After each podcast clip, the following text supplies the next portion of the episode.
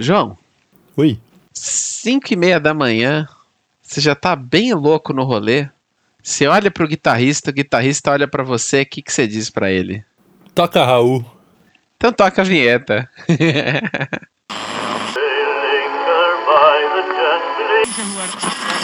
You are the only one that I can truly say I.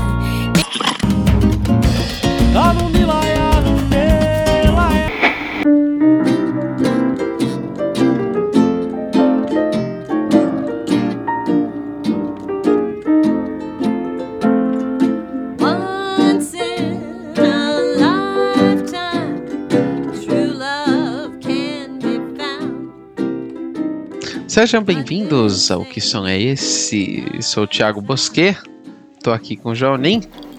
Olá, tudo bem? E hoje vamos vamos tocar Raul, né? Vamos falar de Raul, Raul Seixas, falar do Raulzito. E também, gente, falar para vocês que temos novidades. Agora, nossa página do Instagram tem o Que Som Foi Esse? Que é uma série de stories aí que a gente vai colocar mais ou menos todos os dias, com curiosidades e fatos que aconteceram nessa data no mundo da música, na história, no passado. E hum, como drops assim, né, nos stories de vocês. Então sigam a gente, sigam nossos stories, coloquem a gente na, na, na página do Instagram de vocês, certo?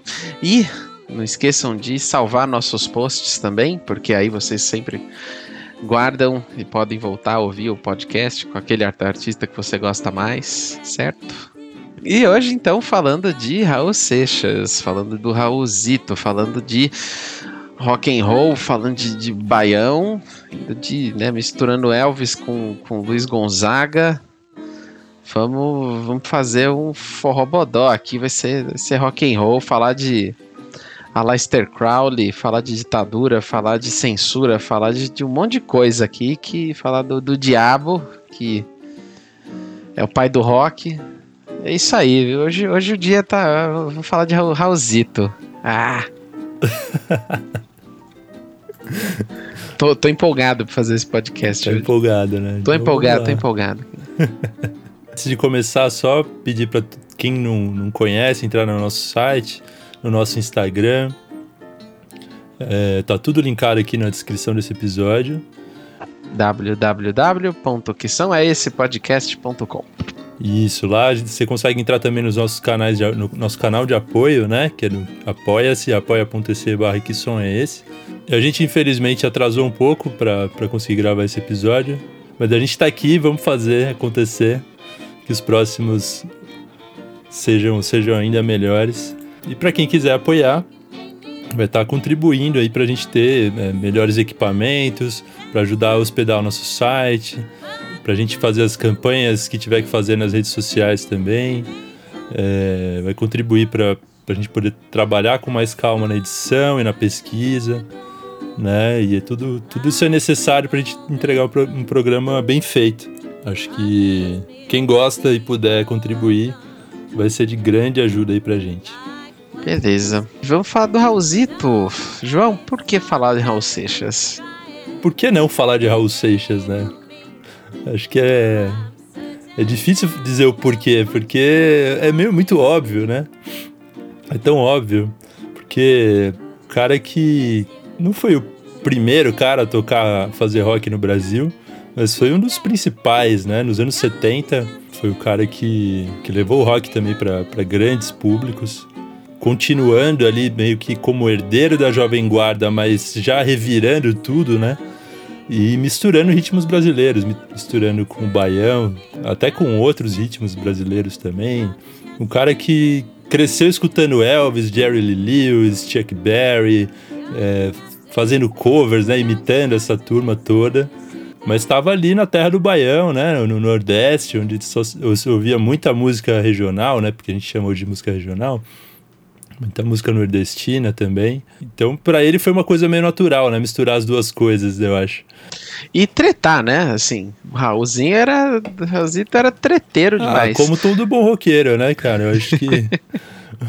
O roqueiro é contra tudo, né? O roqueiro, pelo menos até os anos 70, 80 ainda era, né?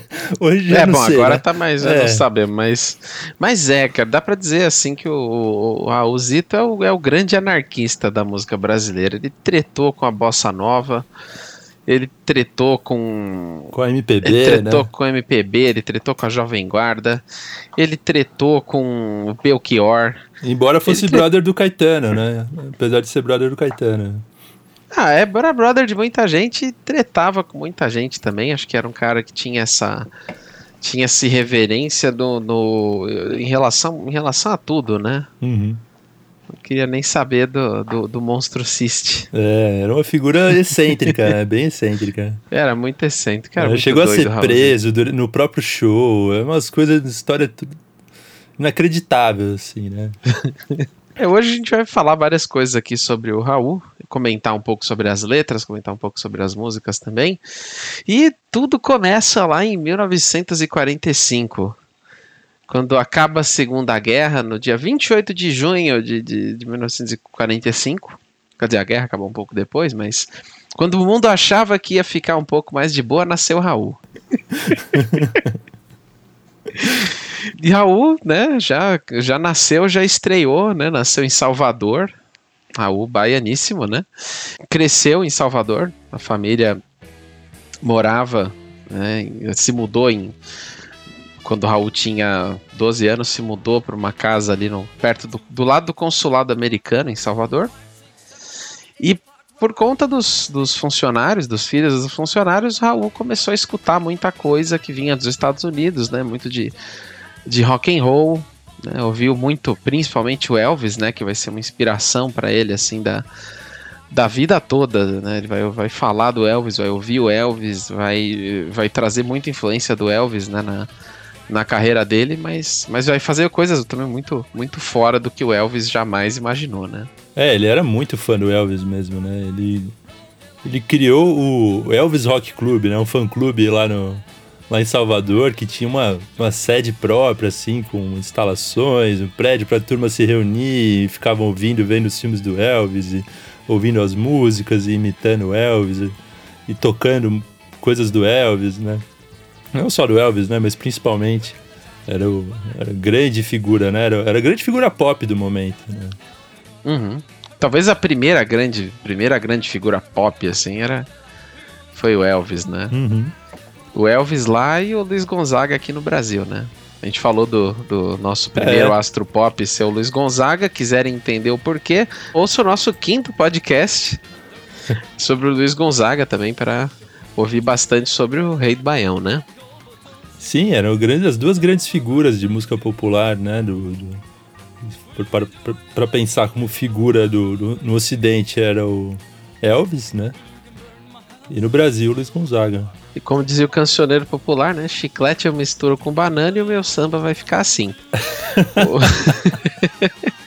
em 62, o Raul se junta ali com o Décio Gama, o Tildo, depois, né? Que são outros instrumentistas e formam o Relâmpagos do Rock, que na nossa lista fica sendo o segundo pior nome da história da música brasileira depois dos Tijucanos do Ritmo, do Tim Maia. Mas os Relâmpagos do Rock começam a tocar justamente no, no Cara, Elvis Rock Club deixa, Desculpa te interromper, mas se fosse um, em inglês, a galera ia achar louco. Vai por mim. Lightning, tipo, Lightning Rockers. E a galera ia falar, Lightning caralho, Rockers. Caralho, Lightnings of Rock. É. É, tá, é, se fosse em inglês, é. Mas Tijucans of the Rhythm não ia não, rolar. Não, aí não. Desculpa, não, esse não tem, não tem língua, não tem desculpa. Porra, Tim Maia. e hum, o Relâmpagos do Rock, né? Tenta formar uma carreira tal, chega a gravar um, um LP mas não vende nada, ninguém dá muita, muita atenção, né? E aí a banda muda de nome, muda de identidade e se torna o Raulzito e os Panteras. Nessa época o Raul era muito diferente, assim, a gente vê o Raul depois, né, de na, em, todo, em todas as fases da carreira dele, não imagina ele moleque de tudo, né? É, ele, ele, tem, ele fazia meio que um rocker mesmo, né? Aquele cabelo com brilhantina, sem barba nenhuma, todo arrumadinho, né? Com a, com a, ou com a gola levantada, como ele falava, né? Que, pra imitar o James Dean, né? Sempre aquela cara de vai te olhar torto. Né? E a mãe dele mandava ele abaixar a gola, ele, ele abaixava, mas a mãe virava as costas, ele levantava de novo e sentava de lado. era, mas era bem diferente do Raul, muito louco de depois, né?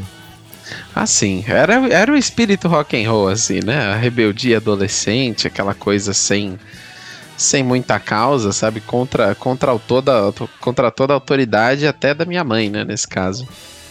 Mas, mas isso, e essa característica do Raul vai ficar para sempre, né? Na, no nosso imaginário, né? Essa, essa figura dele rompendo com tudo, rebelde. Isso, tipo, é característica de, das músicas dele. Ele não vai se conformar com nada nunca, assim. Isso continua mesmo, permanece, principalmente nas letras depois, né? E quem vê o Raul nesse tempo não imagina ele como, como ele era durante essa época do dos relâmpagos do rock, né? Você vê ele muito mais, assim, sem barba, né? Porque é uma coisa que descaracteriza o, o Raul como a gente conhece. Uhum. Sem e... aquele óculos também. Sem os óculos, o cabelo com topetinho e tal. E a voz dele muito mais limpa, né? Do que a gente via aquela coisa meio, meio gritada, meio escrachada que ele tinha. Ele cantava com uma voz, às vezes, em falsete, às vezes uma uma voz natural mais, mais light, assim, muito na pegada tanto dos cantores do rádio que ele, que ele ouvia, com quem provavelmente aprendeu a, a, cantar também e tal, junto com, com o Elvis, e com os próprios cantores românticos, né, já que já estavam aparecendo, a jo, Jovem Guarda, né, vários cantores importantes, e ele ele tem muito dessas, dessas influências. Depois ele vai sistematicamente romper com todo mundo. Mas com isso, né, ele ele continua com os, os relâmpagos do rock, depois muda o nome para The Panthers, né? Em, uhum. Depois do, do fracasso. faz isso, né? Coloca em inglês. Sim. É, era Raul e, e, seus Panteras, depois virou Raul and the Panthers. Né? E nessa época, assim, faltou dinheiro, né? Ah, faltou. Ele ainda tentou ir pro Rio, né? Chegou a gravar lá um, com, com The Panthers, né? O primeiro LP da banda e, e foi um fracasso, assim, né? fracasso. Mas ele fez muitos contatos lá no Rio, né? Ele conheceu a turma da Jovem Guarda, o Jerry Adriani, principalmente, que virou amigo dele, aquele Renato e seus Blue Caps também. Tava ali na, né, nesse, nesse bolo da Jovem Guarda. Eram os contatos de peso, né? É. Assim, o Jerry Adriani era tipo o John Travolta da época, assim, né? É, não sei, talvez. Engraçado era, pensar o... isso, né? Pois é, pois era assim, o auge da carreira dele e tal. Sim, sim. Auge da, era o auge da, da Jovem Guarda, né? Tava, como a gente falou lá no programa da Elisa, era o grande rival da música brasileira, assim, né? Da, da MPB que tava é, nascendo, estourando, era e, e, e, da Bossa Nova era a Jovem Guarda, né? Que era ouvido pela molecada toda, pro público jovem, né? E... Ainda num período em que tocar guitarra elétrica era estranho, né? Era estranho, era, era, era, era muito de, né, de quem traz algo de fora mesmo, né? A música brasileira não tinha guitarra elétrica estabelecida, né? Tinha Mutantes, tinha a turma da Tropicália, mas ainda não tava assim, isso aqui é música brasileira, não é música feita por brasileiros, mas copiando, né?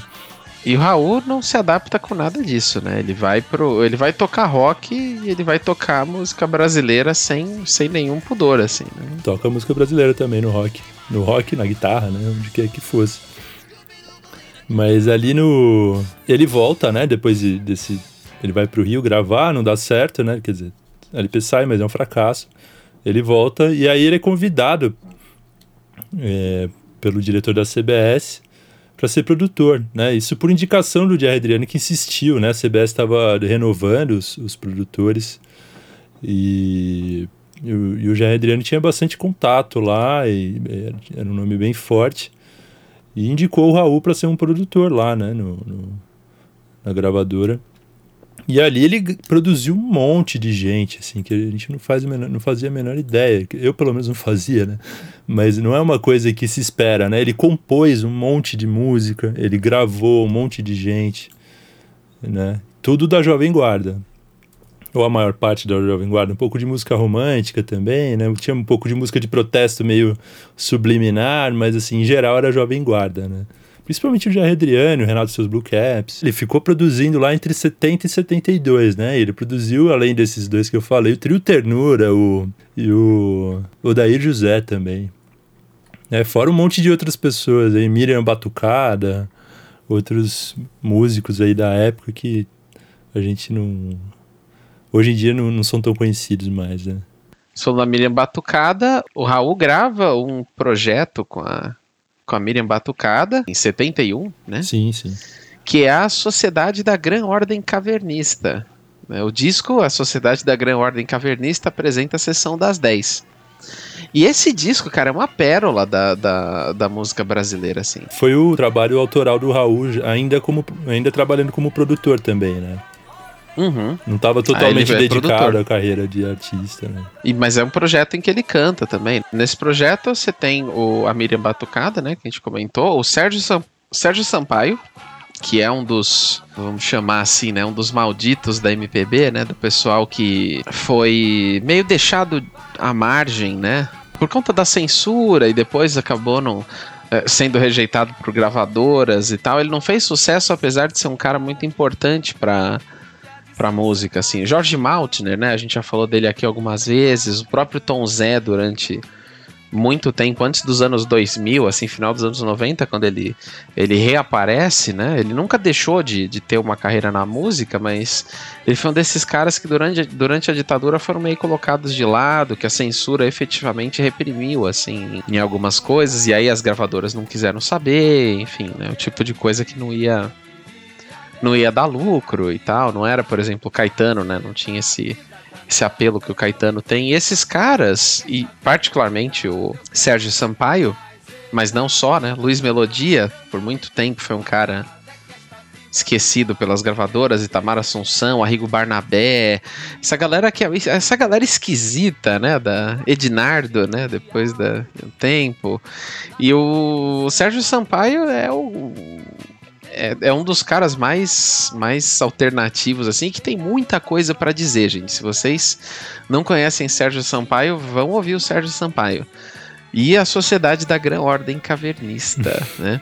Outro artista que estava junto também era o Edi Star. O Edi Star, um cara que chocou muito a sociedade, né? Por pelos, pelo visual dele, assim, na, meio na linha meio do. andrógeno, né? Depois, meio andrógeno, a coisa que o Ney Mato Grosso depois ia popularizar uhum. e tal. O Edstar chegou antes do, do Ney ainda, trazendo essa, essa figura, assim. Ele era um cara muito de, de contracultura e da, da, da contracultura, assim, um cara da, do movimento queer, Sim. né? E tal. Uma, uma figura muito importante da, assim, da, é, como aquele, dos anos 60, 70. Aquele, né? aquele preparador da, da Elise, como é que ele chama? Aquele amigo da Elise, lá do comecinho da carreira dela, o Lenny Dale, né? Lenny Dale.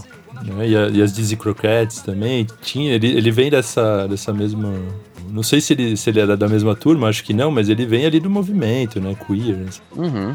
É, sim, sim. Era, ele, ele por muito tempo trabalhou ali no, assim, na, na boemia do Rio de Janeiro e tal. E era um cara que o, o rolê dele era mostrar muita coisa mesmo. Era um cara que tinha uma proposta estética muito inovadora pra época, enfim, era foi, foi um cara muito importante assim para a cultura brasileira que também é muito pouco muito pouco falado aqui. E o Raul, ele junta esse time monstruoso, puxa da, da cartola esse esse time, ele produz esse disco e esse disco meio que abre a porta, né, para os anos 70, um dos discos que abrem, inauguram os anos 70 no Brasil de certa forma. E nesse, nesse tempo, o Raul conhece o Paulo Coelho, né? Sim, Paulo Coelho que era dramaturgo, né? E o cara que escrevia as peças, era poemas, já era escritor naquela época, mas ainda não, não tão famoso quanto hoje. E talvez tão, só, só se tornou tão famoso pela parceria com o Raul, né? É, mas ele tava meio de saco cheio de escrever peças e tal, e aí ele conheceu o Raul por conta de uma revista de, sobre ufologia, né? Uhum. Os, os caras estavam pesquisando sobre ufologia lá, gostavam do mesmo assunto, acabaram. Acabou, foi o um assunto que acabou conectando eles, né? E aí o, o, o Paulo Coelho introduziu a, a filosofia de Telema, né, do, do Aleister Crowley.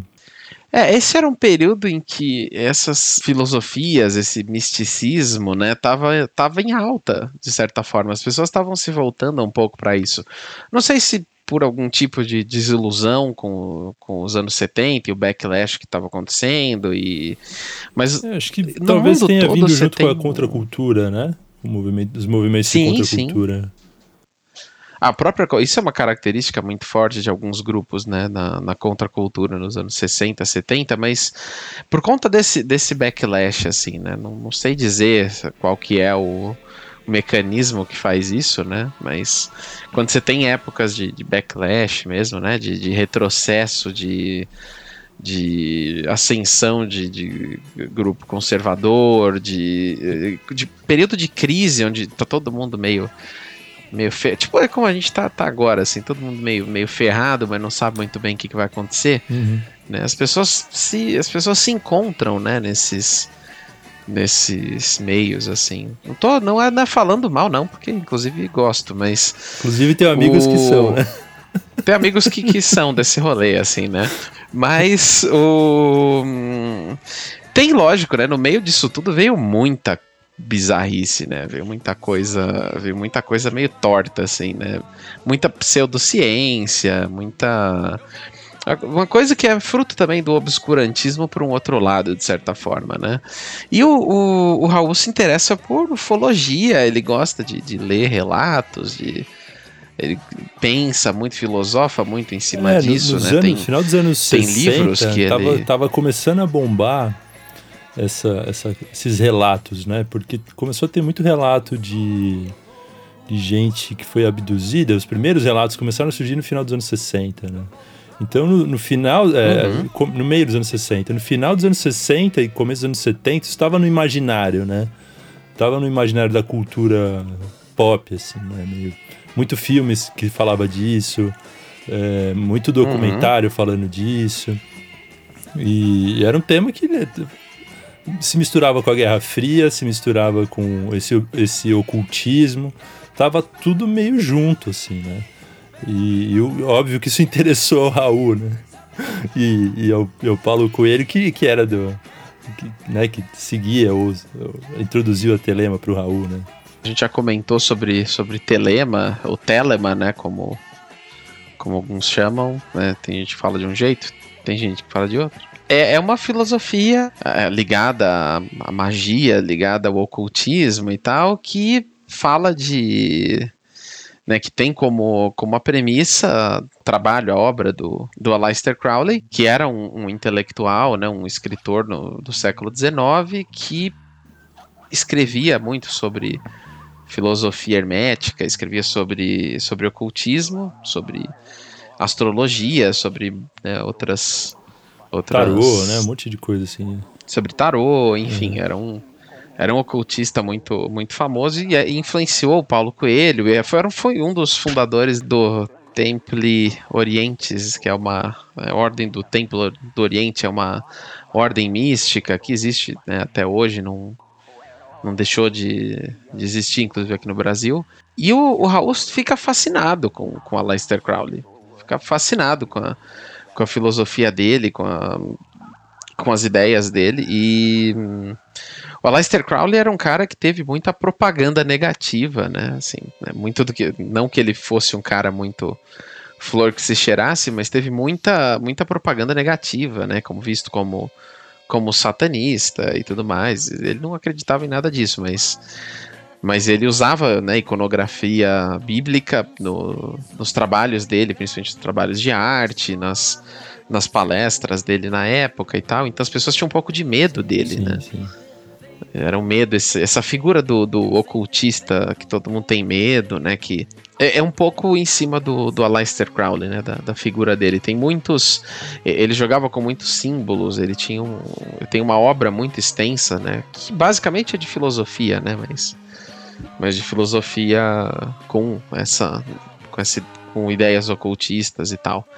E uma coisa sobre a obra do Aleister Crowley que vai influenciar muito o Raul é, é, ser, é ser meio críptico, assim. O, tanto o Aleister Crowley quanto o Raul têm essa semelhança, né? Eles eles escreviam em, em códigos, de forma que você, se você não, não tivesse versado, assim, não soubesse exatamente do que ele está falando, você não ia entender muito bem, ia, você ia ter uma outra interpretação das coisas, enfim. É, é uma coisa que não, não faz questão de ser, não faz questão de ser entendido tão abertamente. O Raul faz isso também. Ele faz isso tanto por, por, por acreditar na necessidade de você de você ser críptico, quanto pela necessidade de você críptico, ser críptico por causa da censura, né, da, das coisas que ele estava vendo, dos problemas do país que ele estava que ele estava vivendo, né? Uhum. Então o Raul adere muito isso junto com essa influência que ele tem. E o Paulo Coelho começa, né? Isso ele, o Paulo Coelho aprende a escrever letra com o Raul e apresenta todo esse universo para ele, né? Da, do ocultismo, da, da telema e tal. O Raul já tinha interesse, né? E foi, assim, entrou de cabeça nisso. Sim, sim. Por muitos anos. É, não, ele entrou de cabeça total, assim, virou mesmo. Logo depois, né, ele participou do Festival Internacional da Canção, que era um desses resquícios ainda da era dos festivais. Ainda foi um festival com grandes nomes como os jurados, né? Teve o Júlio Medalha, teve o César Camargo Mariano, né? Teve gente importante como jurado. E aí o Raul se apresentou com Let Me Sing, Let Me Sing. Foi pra final, ganhou, né? Empatou com outra música, mas, mas foi a música mais votada, que é um, um rock and roll que do nada vira um baião, né? Let me sing, let me sing, let me sing my rock and roll. Let me sing, let me swing. Let me sing my and go. Say, let me sing, let me sing, let me sing my rock and roll. Let me sing, let me swing, let me sing my blues and go. Não vim aqui tratar dos seus problemas, o seu Messias ainda não chegou. Eu vim rever a moça de Ipanema e vim dizer que o sonho, o sonho terminou. Eu vim rever a moça de Ipanema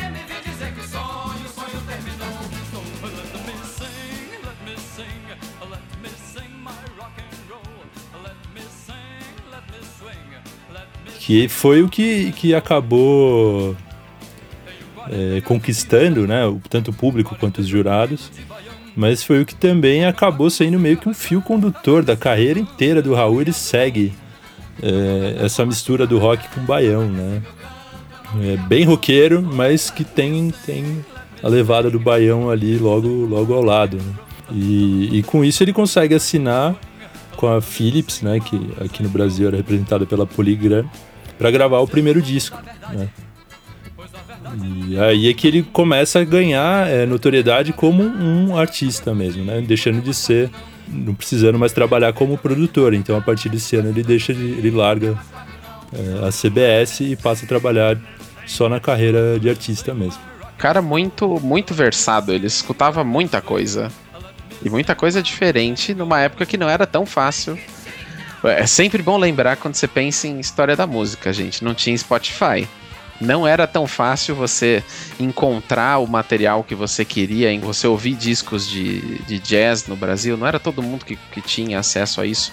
Ou você tinha muito dinheiro e conseguia comprar, ou você encontrava aquelas pessoas, né, e os clubes, e as pessoas compartilhavam e ouviam juntas. E... Sim, mas aí é caro, né? Comprar um monte de disco, então o pessoal se juntava. Né? Comprava um, outro comprava outro, e se juntava todo mundo pra escutar. Seu, seus discos eram meio cartão de visita, assim, né? Se você, você chegava com o disco certo na, no rolê, você, você, era o cara da festa, assim. Né? E Raul era o cara da festa, isso, isso não tenha dúvidas. Então, ele nesse esse festival foi, foi assim, tem, tinha tantas músicas, assim, muito muito interessante. Você vê os, né, os artistas, mutantes, os originais do samba, Renato Teixeira, que, né? Tanta gente, Belchior tava assim, né, tateando, né, já ali naquela época. O próprio Sérgio Sampaio, inclusive que eu quero botar meu bloco na rua, né, que é a música famosa do, do Sérgio Sampaio. Uhum. Tudo nesse mesmo ano e o Raul vem com uma música em inglês, porque o Raul tava nem aí, né? Com salsa festival, no né? dia anterior e ganha o festival, assim, porque ele não tinha medo de nada, né? Arriscava mesmo. E não, e não se dobrava também ao que a gravadora queria, o que os outros achavam que tinha, tinha que ser, né? Experimentava. E aí ele vai gravar lá o primeiro disco, né, já com o contrato assinado, o Krigá Bandolo, né, que muito louco Raul dá um nome baseado no grito do Tarzan. Cuidado, o inimigo, o inimigo, né? Cuidado com o inimigo. Né? Cuidado com o inimigo tem tem tem muitos sentidos, né? Assim, é. Se é, for pensar, tá na ditadura, e... né? Vamos combinar que os inimigos eram muitos. E pensar, né, assim, principalmente pensando, né, sendo uma pessoa como como o Raul, não dava para dizer que a visão dele estava no gibi. Tanto que ele foi lá e ele fez o gibi, né? Fez o gibi, pode crer, né? No, do gibi do, do, do, Tarzan, ele fez o próprio, né? Um gibi muito doido, né? A Fundação de Krigar. Quem quiser procurar na internet, você encontra. A Fundação de Krigar é um, é um negócio bem. É, cheio de mensagem subliminar, né? E o monstro Sist, né? Pode ser o sistema, é o monstro do sistema, mas aí pode ser o sistema da ditadura que já tinha endurecido depois de 68, né? Mas é, não, não, é uma coisa literal, né? É tudo muito com símbolos, assim como o Thiago falou ali do Aleister Crowley, né? Raul se comunicava muito por símbolos. E foi um, um manifesto, né? Um, uma, uma zine, né? Digamos assim. Uma HQ, né? melhor. Escrita junto com o, com o Paulo Coelho, né? Os dois escreveram a história e tal. E segue bem, né? A, a filosofia de Telema. Lá no, no quadrinho tem a mosca, a mosca da sopa, né? Tem uma historinha da mosca. A mosca enfrentando o, o anjo de fogo. No caso ali, tá falando da Bíblia mesmo, né? Do, do anjo Gabriel e do, do Senhor das Moscas, né? Do, do Beuzebu. E no final os dois se os dois se enfrentam e ninguém ganha realmente, né? Assim, o diabo é derrotado, mas o anjo mas também Mas assim que o fogo sobrevive. se apaga, a vida morre, né? A vida morre. E começa a nova era. E é isso um pouco do, do Aleister Crowley, né? Que, que fala sobre, né? Esse quadrinho, ele mistura muito coisas do, do dia a dia, coisas da. Né? Ele fala muito do, do Brasil em si, ele fala muito da, da situação das pessoas naquela época, né? De, de crise com negação da crise por uma boa parte das pessoas, né? Que abraçavam poder autoritário, aquela coisa, né? Que a gente já, já conhece. E ele já começa falando desse, desse futuro, né? Dessa nova era, desse novo eon. Uhum. Tanto do Aleister Crowley quanto de outros, né? Outros filósofos da época e muito do muito do, do imaginário em cima da era de Aquário e tal. E ele fala, né? Ali na, na, logo na segunda página, ele fala: abram seus olhos, a ironia habita em todas as coisas. As crianças já se levantaram e estão andando pela rua. Seu número cresce dia a dia. As crianças se reconhecem entre si e se entendem sem falar uma palavra. E o grande poder das crianças está em não oferecer perigo quem são as crianças, né? Que tem esse grande poder? É, é o povo, né? Que às vezes é visto como, como criança por um, por um regime tutelar. São as crianças mesmo, né? A geração a geração nova que, que ia renovar o mundo, que ia né, recriar a realidade, tornar o mundo muito diferente, né? Uhum. Talvez a nossa geração ele tivesse se se referindo mesmo, esse, se reconhecer entre si, se entender sem falar uma palavra e não oferecer perigo. Ele podia estar tá falando também da própria guerrilha, ele podia estar tá falando de muita gente. Talvez ele estivesse falando mesmo de todo mundo nesse, nessa, nessa mensagem, né? A questão é o talvez, ele... né? É, é, o talvez, né? Assim, o, o, provavelmente, né? Porque o Raul não. É muito difícil uma coisa do Raul que não fosse intencional. Sim. Ele era um artista com muita intencionalidade, é, mas. Muito subliminar, mas né? era um muito art... com as coisas entre, nas entrelinhas, né? O Raul, assim, ideologicamente, ele se identificava como anarquista, né? Ele faz músicas, inclusive, sobre isso, né? É, não, exatamente, mas não, não, não, é, não é tão dito assim, tão claro, né? É, e assim, né, a forma de você ser, a melhor forma de você ser anarquista é você ser iconoclasta, né? E, é, e, fazer isso usando ícones, de certa forma. O Raul, ele, ele tem. Ele é muito apegado a símbolos mas ele ataca toda forma de autoridade cultural.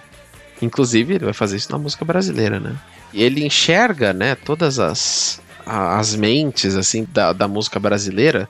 O Tom Jobim, né, todo, todo mundo, a Tropicália, a Jovem Guarda, e ele, ele não enxerga nesses, nesses símbolos um, o Brasil completo. Então ele não, ele não necessariamente respeita a autoridade desses, né, dessas pessoas que estão até hoje, né, muitas vezes vistas com, com esses olhos. Raul, apesar né, de ter um, uma admiração pela maioria deles, não necessariamente levava a sério enquanto uma grande autoridade no, no meio da música. Para ele, a imaginação tem que ser livre, né? Então ele fala, fala muito, ele fala disso inclusive no, no quadrinho. Em todos os cantos do mundo, cantos pode ter um sentido ou outro, a imaginação cede lugar a uma pseudo-criatividade dirigida unicamente para essa coisa concreta e abstrata chamada monstrociste que absorveu as melhores horas de nossa juventude e quase todos cederam às seduções do monstro ciste. Mas é concreto e abstrato, né? É concreto e abstrato. Ele tá aí, mas você tempo. não vê, é mais ou menos isso. Né? Uhum.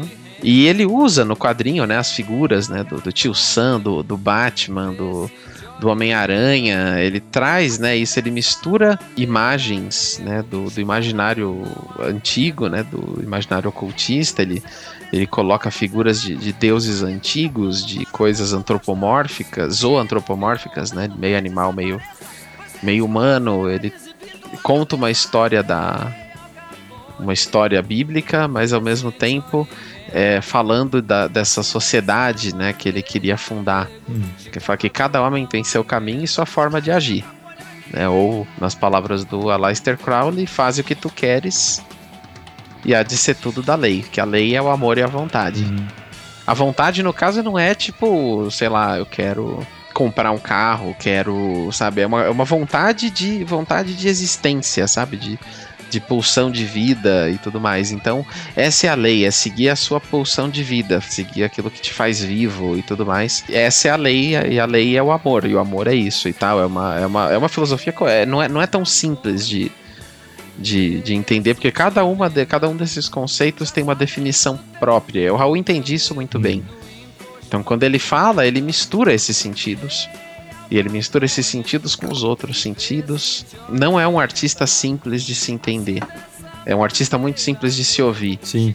E olhar e falar, puta, esse cara era muito louco, mas tem método na loucura dele, né? Como diria o Shakespeare, né? É loucura, mas tem método na loucura. É loucura, mas ele sabe que é louco, né? Ele uhum. quer ser louco. Né? Ele, ele abraça essa loucura porque né, mais louco é quem me diz e não é feliz, né? Dizia o Ney. Sim. Gente, leiam o quadrinho. Achei assim. que você ia falar, leiam um livro, né? Que nem o Tim Maia fala. é, não, leiam o quadrinho. Não, não leiam o livro Universo Desencanto, mas leiam a Fundação de Kriha, porque é genial, assim. É curtinho, são 16 páginas de quadrinho, é muito fácil de achar pela internet por aí. Deem uma olhada porque vale a pena. E isso era distribuído, não era? Na, junto com o disco Kriga Bandolo. Sim, sim com disco e, e, em shows também, tinha, se entregava o manifesto para quem comprava ingresso, essas coisas assim. Tentava difundir essa ideia, né? Acho que embora muita gente não entendesse, né? Porque a sociedade alternativa não passou de quatro membros, né? Que era o Raul, a esposa dele, o Paulo Coelho, a esposa dele. é, era, era realmente assim, foi brincar de casinha, né? A sociedade alternativa num terreno que eles arrumaram é. lá. E, mas esse primeiro disco que, que lança esse manifesto é aquele disco que tem mosca na sopa, que tem é, ouro de tolo. É o disco que tem metamorfose ambulante, tem Al Capone. Muita música que se tornou conhecida na voz do Raul. Já tá nesse disco que é curtinho, né? Não tem nem meia hora, 28 minutos ali. Mas tem muita informação, né? Assim, tem muita coisa nesse. A música na sopa, como você falou, é uma música com certeza de, de protesto, né? Contra, contra a ditadura, né? Pensando nisso, né? De tipo. Não adianta você me dedetizar que nem o DDT pode assim me exterminar. Porque você mata uma e vem outra em meu lugar.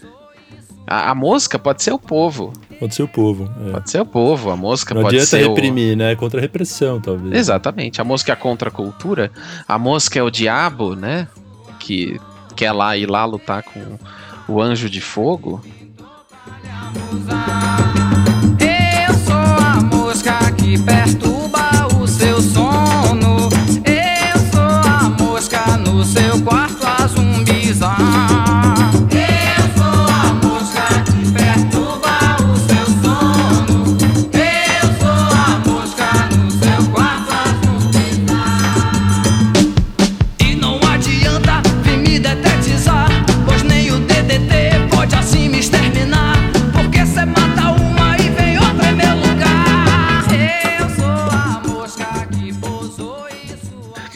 E é interessante que tem uma história, né, com a mosca na sopa em relação à própria a, a própria censura, né? O Raul entregou a música, né, pro censor com a letra, né, assim, totalmente uhum. esdrúxulo. E os caras não eram muito, né? O pessoal da censura às vezes deixava para deixava, não era muito esperto assim, né? É, sabia ler, mas às vezes não sabia ler, ler metáfora, né? E o palhaço, né, do militar que pegou lá para fazer a, a censura, deixou a música passar, dizendo que era uma música que, apesar do, do mau gosto, né, diz, dizia no documento que não tinha mensagem, a música não tinha nenhuma mensagem, não tinha nenhuma nenhum sentido além do, de ser um, alguém incomodado, né, uma mosca incomodando uma pessoa que quer comer a sopa. E ele deixa passar, ele fala que apesar do, do mau gosto, não tem nenhuma mensagem subversiva. Uhum. Só que a música, assim, né, ela é subversiva em absolutamente todos os aspectos. Ela é um baião com rock, o que, né, por si só, naquela época já era muito muito revolucionário. Ela faz referência ao diabo, que é isso, quem é a mosca, né? Sim. E é todo mundo. É essa questão. O Raul, é, pro Raul é todo mundo. É, é tudo isso. Ele tá pensando em tudo isso e ele fala de tudo isso nos shows quando ele entrega o quadrinho e, e, tem a história da mosca, né, que vem junto com o disco. O quadrinho foi censurado na época, foi recolhido, mas mas o disco não. Então, é, o quadrinho tem o Monstro Cyst, né? Acho que já é mais claro. Ah, sim. E é isso, né? O Anjo de Fogo, de certa forma, é. é tanto o, o, o, Anjo de Fogo quanto o, a Mosca são subvertidos pelo Monstro Cyst. Uhum. E a derrota do Monstro Cyst e a aniquilação do, do anjo e, e do diabo vão ser justamente aquilo que vai trazer a nova era, né? Uhum. Aquela coisa do fim da era da religião, a era da, da, da ideologia cristã e a chegada do novo eon. Não é à toa que, que enfim, até hoje tem pastor evangélico aí que antes de pedir voto para o vereador de preferência dele, fala mal do Raul, né? Ah, é? Até hoje? Até hoje, cara. Você tem história por aí, assim. Os caras usarem o Raul como exemplo de, né, da, da nova era e de, de, tudo isso que eles têm medo porque, porque sei lá, porque uhum. que ganha dinheiro com isso, sei lá. É...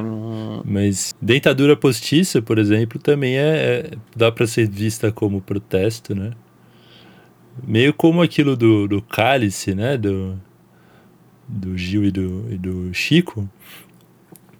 Mas dentadura podia ser ditadura, né? Ditadura postiça. E o legal é que é uma música com um monte de referência da, da Telema, né? Do Novo Eon e tudo mais.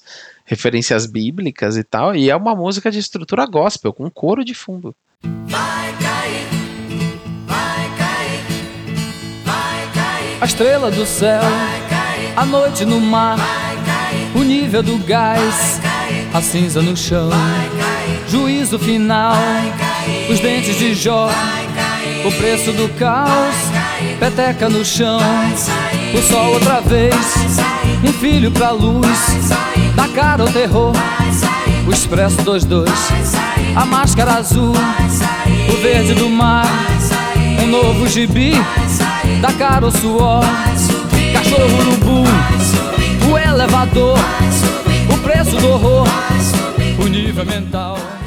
Ah, é, mas isso é referência do, do Elvis mesmo, né? Bem, aqueles coros que, que o Elvis gostava, né? O Elvis vem da, da música gospel. E ali, né? Vai cair, vai sair, vai sumir. É. num, coro gospel. Um coro gospel, assim, então.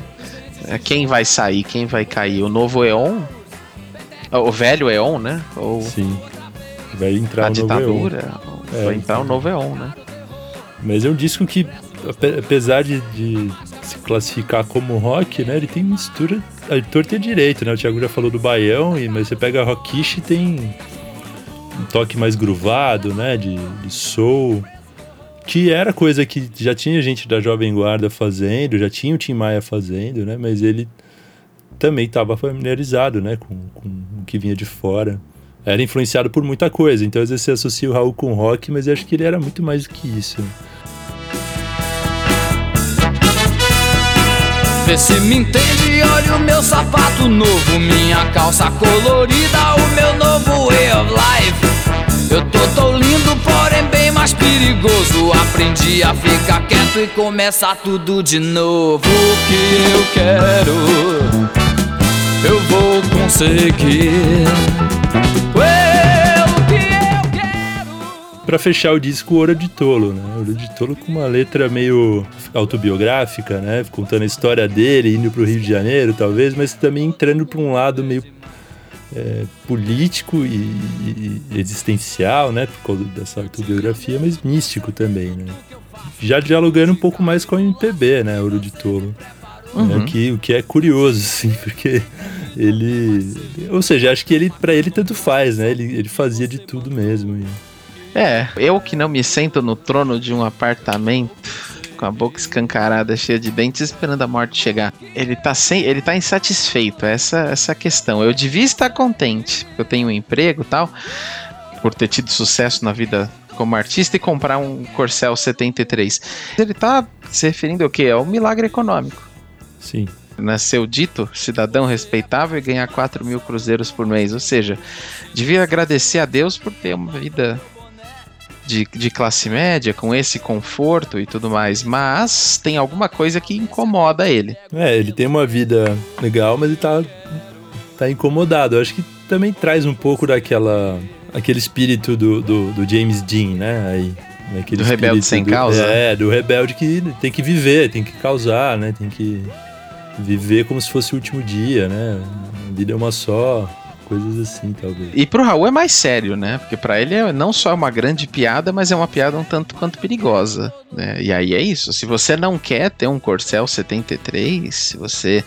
É, se para você a noção de, de, de, ganhar 4 mil cruzeiros por mês não te faz agradecer ao senhor, né? é, é perigoso. Porque, né, é isso. Ele fala, foi tão fácil conseguir, agora me pergunto, e daí? Eu tenho uma grande, uma porção de coisas grandes para conquistar e não posso ficar aqui parado. Mas ele acha, né? Ele, ele realmente se, ele se sente frustrado. E essa frustração é tanto com ele mesmo, né, que se olha no espelho e se sente um grandíssimo idiota, e não acredita no quadro social, né? Você ainda acredita que é um doutor, padre, policial que está contribuindo com sua parte para o nosso belo quadro social. Quer dizer, todo mundo ferrado na, na, na, ditadura, tendo que fingir que tava tudo bem, bonito, seleção, carnaval e tal. E milagre ele. econômico, né? Milagre econômico, né? Todo mundo com seu Corcel 73. E Ouro de Tolo é um pouco dessa insatisfação, assim. Ela é uma música muito amarga, né? Com essa, com essa ideia de que, tipo, o universo é grande demais para as pessoas ficarem tão presas a isso que te obrigam a, a, a seguir. É isso que ele, é isso que ele diz. Né? Longe das cercas embandeiradas que separam quintais, né? a propriedade, a tradição, a família tal. No cume calmo do meu olho que vê, assenta a sombra sonora de um disco voador, né? O disco voador é, é, o que tá além, sabe? Não sei o que é também, mas talvez nem ele soubesse, mas... É aquilo que fascina, né? Que o desejo de ser livre, né?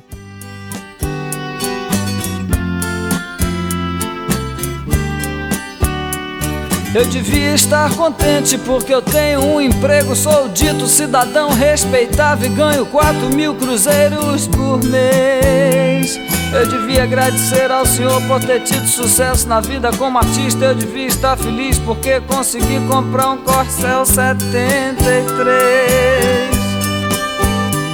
Eu devia estar alegre e satisfeito por morar em Ipanema. Isso, assim, no primeiro, isso é só o primeiro disco, né? Nossa. e você vê o, o, o, Raul em shows nessa época, 73, né? Com uma roupa colorida, parecia que ele estava indo pro carnaval, né? com, magro, desgraçadamente magro, assim, né? Com aquele coletinho. Aqueles óculos, óculos escuros, é. assim, enormes, né? Era, era engraçado, era engraçado. É, nesse ponto você já vai vendo a formação do, do Raul de artista, assim, né? A persona do Raul é muito. É muito marcante, né? É uma figura que você não. Se você não sabia do que você estava vendo, você ia se surpreender. É um cara bem contra a cultura mesmo, né? Bem, bem herdeiro da contracultura aqui no Brasil, né? E de todas, né, as formas de. Todas as formas de contracultura, né? E é. tudo num disco só, cara. Tudo Sim. num disco só. Aí foi um sucesso, né? Aí não teve. Aí não teve o fracasso dos, dos, dos Panteras, nem, nem nada disso. Em 74, a polícia recolhe né, os, os manifestos, né, os quadrinhos dele como material subversivo, e aí dá ruim, né?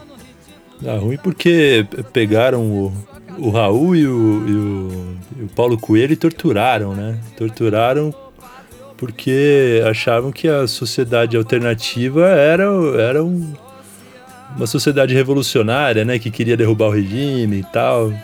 Não sabia que eram só os quatro ali, o, o Raul, o, ou não quiseram nem saber também, né? Que era só uhum. o Raul e a, e a esposa, né? Paulo Coelho e a esposa também. Né? Era, era essa sociedade alternativa, morava todo mundo junto, não tinha nada de sociedade, né? E aí ele é deportado do Brasil, deportado, ó, é exilado do Brasil, né? Melhor dizendo, expulso.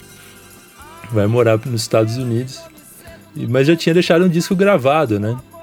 Ele tinha deixado o Gita, né? Que, que não é de Gita de guitarra, é Gita de Bhagavad Gita né, indiana. E tava gravado, ele nem divulgou o disco, não fez turnê, não fez show, e ficou aqui o disco, ele lá exilado, é, se enfiando em, em, álcool, né, cada vez mais, que depois veio se tornar um grande problema para ele, né, porque ele teve problemas de saúde decorrentes disso. Mas o disco se tornou um disco de ouro, e ele não tava no Brasil, né, tava exilado. E aí, um, um belo dia bate alguém lá do da embaixada brasileira lá, lá em Nova York, onde ele morava, e fala: você precisa voltar para o Brasil porque agora você é patrimônio nacional. você vendeu demais lá, você precisa continuar sua carreira. Né? Ou seja, tinha interesses, né? A Philips era uma empresa estrangeira. A Philips era uma gravadora americana, né? Que provavelmente falou, olha, a gente precisa desse cara que ele é, faz dinheiro pra gente, né? Então, é, e os americanos tinham muita, muita influência, né? Os interesses americanos tinham muita influência, né? Não só os interesses geopolíticos, os interesses comerciais também, né? Uhum. Tinham muita influência sobre as decisões aqui no Brasil, né? Então, isso não é oficial, Tinha, né? mas eu, eu, eu, eu, eu, acho que não teria outra maneira, né? Do cara ser... Uhum se, se mandaram trazer de volta, assim, logo um, um ano depois de ser exilado. Né?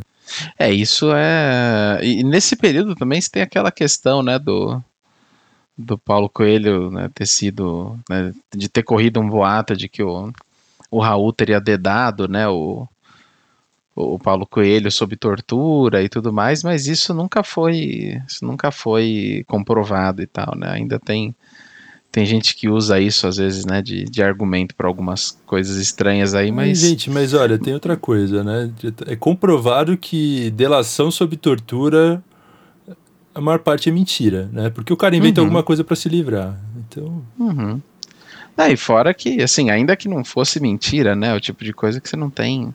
Você realmente é, perde. Então, mas eu tô dizendo, né, dá pra defender uns... tortura, né? Como, como tática de distrair alguma coisa, né? Ah, não, não dá para defender tortura, né? Sim, né? Eu tô dizendo que tem Sim, gente que ainda nem. diz que, né, o método para porque você já assume que o cara é bandido logo de cara, né? Mas você não sabe. Uhum. Né? Você vê é. no filme e acha que é bom torturar o bandido porque cê, cê, o cara é mal, né? Mas na vida real não é assim, né? não, a vida real não é não é tão, né, não é tão dual. O mundo é tão mais tão mais complicado do que isso e, enfim, ainda tem, né, em pleno em pleno século XXI ainda tem quem tem essas, essas posições e dá um poder para quem tem essas Exato. posições, né? Exato.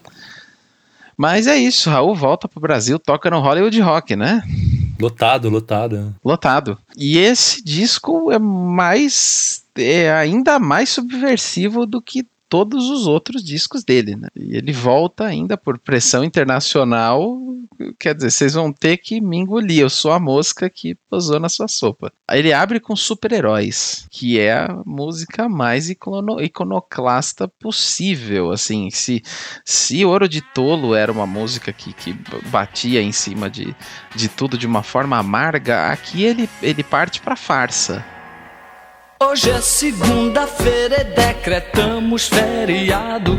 Chamei Dom Paulo Coelho e saímos lado a lado. Lá na esquina da Augusta, quando cruza ouvidor. Não é que eu vi o Silvio Santos. Não é que eu vi o Silvio Santos. Sorrindo aquele riso franco e puro para um filme de terror. Ele tá falando de, de super-heróis, falando tanto, né? Do, uma, referenciando os, os heróis dos quadrinhos, das revistas em quadrinhos, e também dos heróis nacionais, né? E ele fala da, da chegada do que vem de fora, né? Do, é, junto com o que estava acontecendo, com o que estava bombando aqui. Então são os, os heróis fictícios de, de fora e os heróis fictícios de dentro. Então ele, ele já começa, né, falando de um, de um rolê que ele fez com, com Paulo Coelho numa segunda-feira, na Augusta, na esquina da Augusta, ele via o Silvio Santos sorrindo aquele sorriso riso, franco e puro para um filme de terror. o Silvio Santos lá nos começos dos anos 70, hein, cara? Já era lambibota de milico, é, né? O Silvio Santos. É um cara coerente até o fim da vida, né? Ah, esse é. Não dá, não dá pra se surpreender com as barbaridades, né? Então... Não. E ele, ele não consegue se concentrar por causa da seleção, né? Que é o que preocupa ele e tal. E aí ele joga, vê se tem Kung Fu aí em outra estação. Né? Que tá, na época estavam chegando os filmes da. Os, os filmes chineses, né, de, de Kung Fu, que os americanos gostavam nos anos 60, depois começaram a, a, a exportar para cá, né? Sim, sim. É, o Bruce Lee, né? Esses enlatados. Bruce Lee já gravando. Assim, Bruce Lee. É, já gravando lá na, em Hollywood. Né? Jack Chan também, no começo da carreira dele, muita gente assim que fazia filme de Kung Fu e chegava aqui, assim, cara. E tem, tem, eu assistia essas coisas quando era criança, cara. Adorava filme de Kung Fu. Ah, acho criança. que toda criança gosta dessas lutas, né? Menino principalmente, né? Eu gostava também. Mas ele fala isso, assim, sabe? Lá em Nova York todo mundo é feliz, viu Marlon Brando dançando o último tango de Paris. Pra quem não viu, o último tango em Paris é um filme com Marlon Brando. Não vou comentar ele aqui, não. Vamos lá assistir. E, e, e foi isso, ele, ele, ele, começa a falar de todo mundo. Ele fala do Roberto Carlos também, né? Fala, não, pedia cerveja, convenceu o garçom do botiquim a não pagar o tal do casco. Ele aceitou, pois eu sou um astro. E de uma cobertura do Lebon, Quelé, Quelé, né? Pelé, na verdade. A cena dando aquela. Enquanto o povo embaixo grita, é o rei Quelé despenca da janela. Enquanto a 120 o Fittipaldi, né, o Emerson uhum. Fittipaldi passa e quem é, ele atropela. Meu Deus, Mequinho no chão, mais três velas. Então aí ele fala: vamos dar viva aos grandes heróis. É, Pelé, vamos em frente, bravos cowboys. Mequinho, é. Silvio Santos. Roberto Carlos, Roberto toda essa piada, né, do que ele, que ele enxergava como uma piada perigosa, né, essa construção de, de heróis nacionais que, que que se tentou fazer, né, nos anos 60, 70, né, a ditadura tentou emplacar e de certa forma conseguiu, né? uhum. né? Todo mundo gosta do, do, Roberto, eu gosto do Roberto Carlos. assim, não que ele seja bom, mas, mas eu gosto, sabe? Porque todo mundo gosta do Roberto Carlos, né? Sua tia gosta do Roberto Carlos. Vai falar para alguém da sua família que você não, não gosta do Roberto Carlos. Nessa época, ele também tá se separando da primeira esposa, então ele grava O Medo da Chuva, que é uma mistura do brega nordestino com a jovem guarda.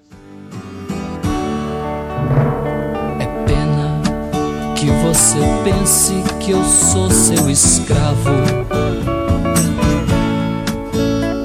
Dizendo que eu sou seu marido e não posso partir.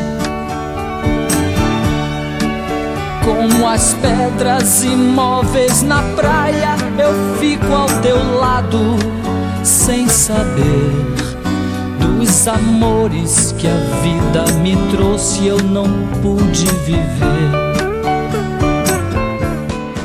E é uma música que ele fala contra a monogamia, assim, né? Tipo, não quero não quero mais você porque não, não, você não me deixa ficar com outras pessoas e, e eu nem ligo que você fique com outras pessoas, mas vai pro mundo, eu vou pro mundo e aí ele ele traz isso. Isso vai ser um traço, né, na, na vida dele depois, né, com com os casamentos dele Sim. e tudo mais. Algumas mulheres odeiam ele, outras, outras não.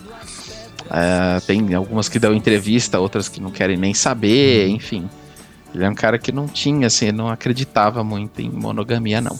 É, teve várias esposas ao longo da vida, né? E isso, né, do, característica dele também de ser esse, né, de ser mulherengo pra caramba, de ser, né. Aventuras de Raul Seixas na cidade de Thor, que é um repente, né? É, essa ele, ele protesta até contra a MPB aí, né? Sim, sim. Ele não faz, diz que não, não faz parte da linha evolutiva da música popular brasileira. Tá rebocado, meu compadre, como os donos do mundo piraram. Eles já são carrascos e vítimas do próprio mecanismo que criaram.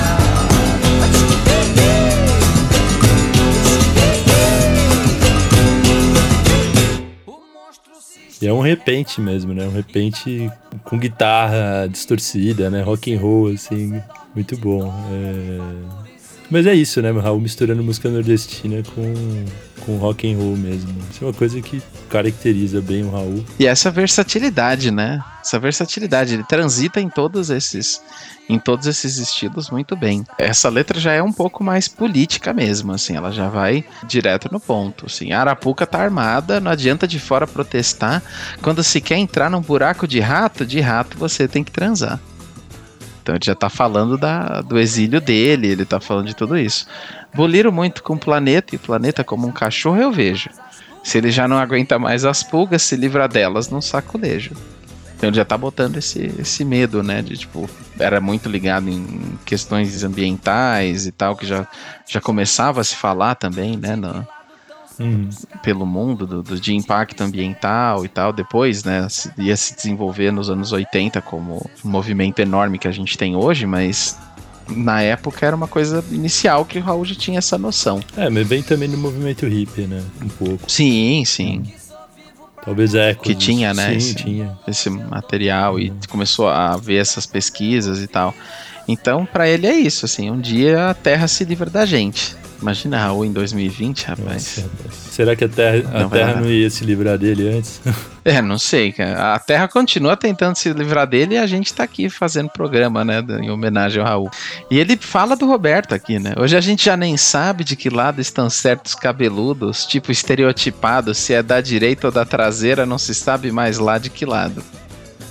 Quer dizer, né, assim, e o, a gente sabe que o Roberto Carlos era Sim, se não apoiador, puxa saco da ditadura, sim, né? Sim. Assim, puxa saco de militar. Tem até aquela biografia que ele tentou censurar e não conseguiu, assim, porque tinha muito essa essa coisa, né, dele ser o menininho comportado da, da ditadura hum. e elogiar o Pinochet, sabe, fazer essas, essas coisas assim. Ele também tá falando aqui do, do tal do, do Novo Eon, né? A civilização se tornou complicada que ficou tão frágil como um computador, que se uma criança descobriu o calcanhar de Aquiles com um só palito para o motor. A criança, de novo, uhum. né? Ele fala dela, no, a mesma criança lá do, do quadrinho e tal. E o motor é o sistema, né? Uhum. Tem gente que passa a vida inteira travando a inútil luta com os galhos, sem saber que é lá no tronco que tá o coringa do baralho. É, é um repente maravilhoso, assim. Eu já passei por todas as religião, filosofias políticas em luta. Aos 11 anos de idade eu já desconfiava da verdade absoluta. E ele responde a provocação, né, de que se ele é MPB ou não, né? Acredite que eu não tenho nada a ver com a linha evolutiva da música popular brasileira. A única linha que eu conheço é a linha de empinar uma bandeira, quer dizer. ele, ele é muito. É, ele, ele sim, dá, dá tapa em todo mundo, né? Ele não, é, não acredita em nada, ele não tem nenhuma.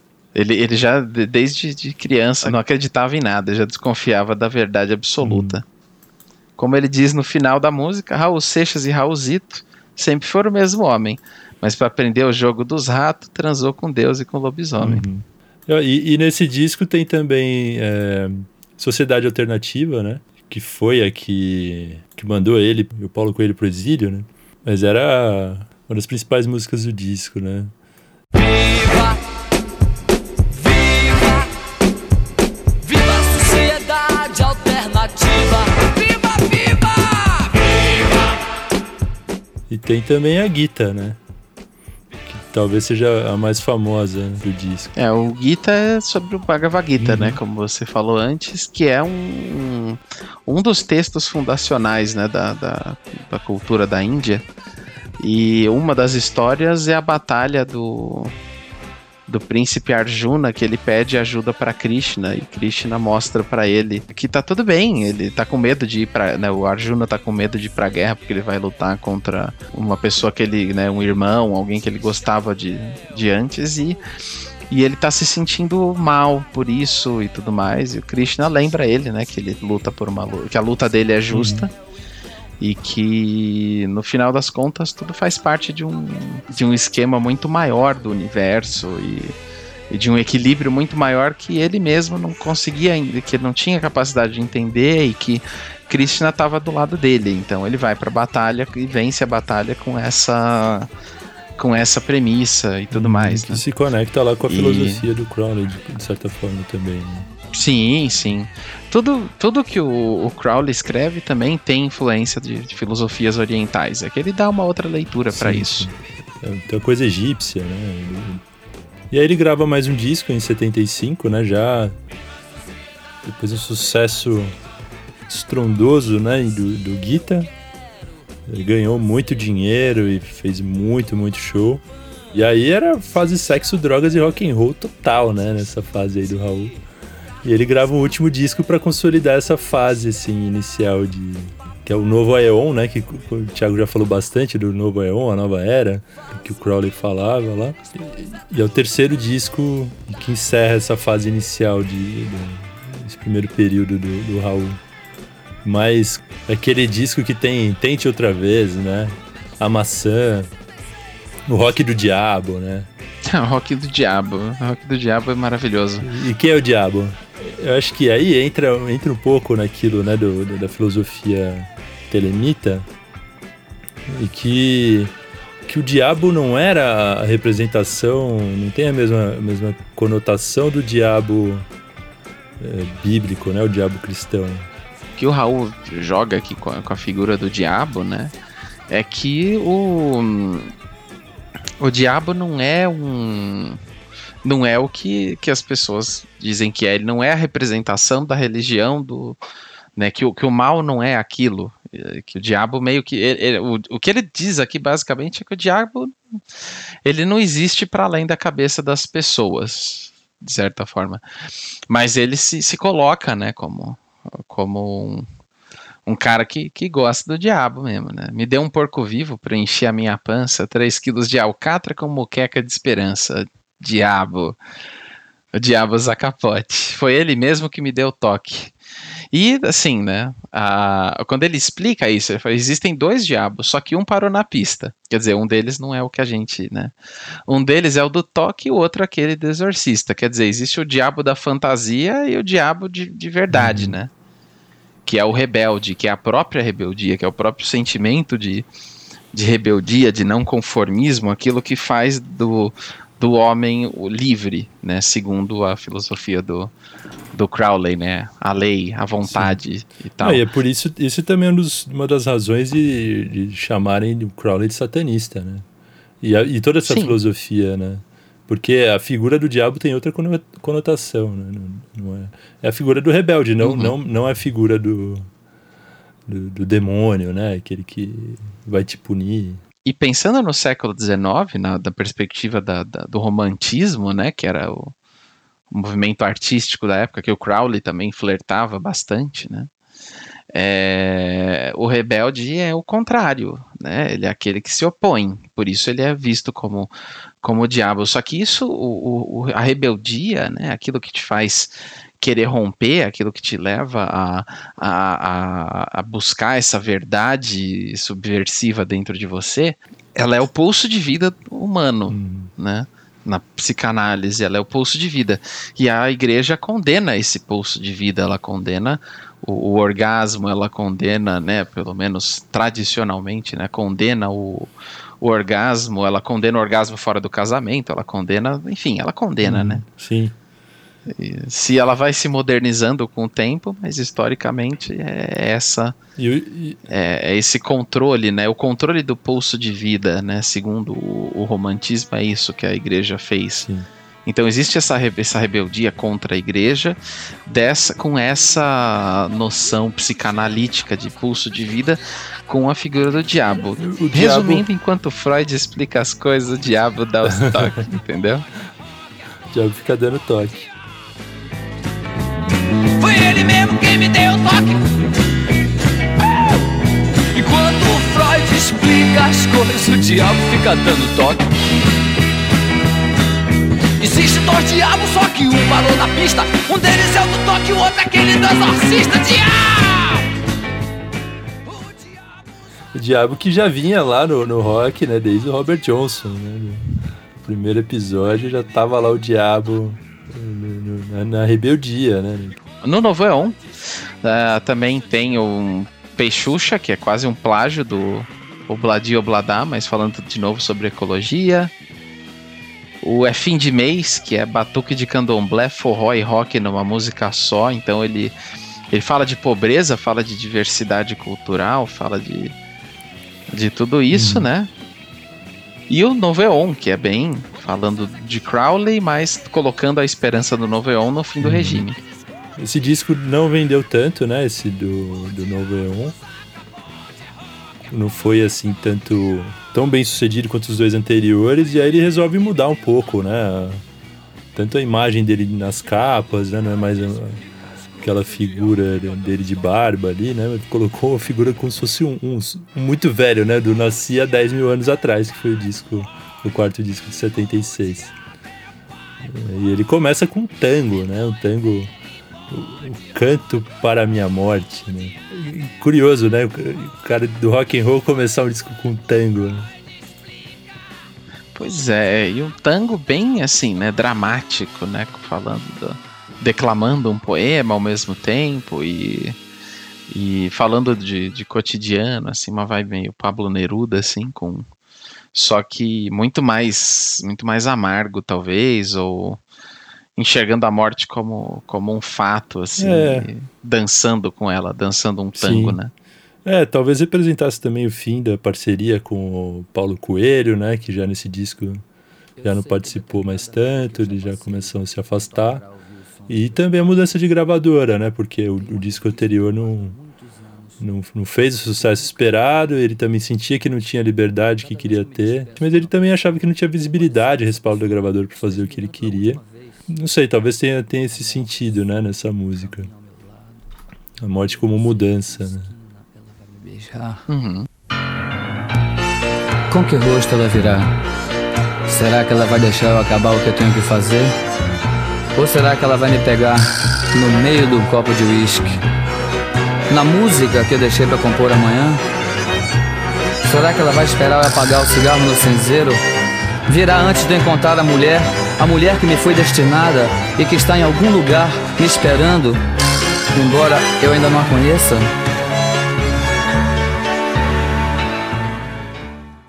E ele já nesse ponto, né? Eu nasci há 10 mil anos atrás. É uma música bem comercial, Sim, né? É bem comercial mesmo. Enfim, puxa várias, vários fatos históricos, né? Míticos, históricos e tal. E ele, e ele tava lá vendo tudo isso. Ele era o espectador que, que tava ali vendo tudo pegar fogo, né? Uma música que tem, que, que ele canta e aí tem o coro que repete, né? Essas coisas bem rock and roll, assim, comercial mesmo. Nesse disco, né, novamente, ele desce além em todo mundo. No Eu Também Vou Reclamar. Mas é que se agora pra fazer sucesso, pra vender disco de protesto, todo mundo tem que reclamar. Eu vou tirar meu pé da estrada e vou entrar também nessa jogada. E vamos ver agora quem é que vai aguentar. Que aí ele fala do, do Silvio Brito, né? Que é um chato que fala pare o mundo que eu quero descer. E que ele também é um rapaz latino-americano que também sabe se lamentar, meio que chamando o Belchior de. É, Chorão. cutucou o Belchior bonito aí. E é. E depois, depois eles, se, eles ficam amigos, né? Assim, o Belchior grava Ouro de Tolo e tudo, não foi uma coisa. Né? O Raul brigava na hora, saía na mão, chutava o cachorro, mas depois ficava tudo bem. Ah, mas é assim, né? Que o roqueiro tem que se incomodar com tudo mesmo, né? Eu acho que esse, ele, ele, encarnava bem esse espírito que se perdeu, né? Do, do roqueiro. É que hoje a gente até estranha um pouco, mas é aquele cara que não concorda com nada, né? Tá tudo ruim, critica tudo mesmo. Às vezes. Contra toda a autoridade, exceto. É da minha mãe. A, exceto é, da minha mãe, né? No caso, até a da, é, da mãe, né? Sim, às vezes não, né? E nesse ponto ele briga com o Paulo Coelho, né? Eles rompem essa, essa parceria também. Em 77 ele grava O Dia que a Terra Parou, né? Já ali encerrando a parceria com o Paulo Coelho, né? Depois eles ficaram muitos anos sem, sem se encontrar. É, mais de 10 anos, né?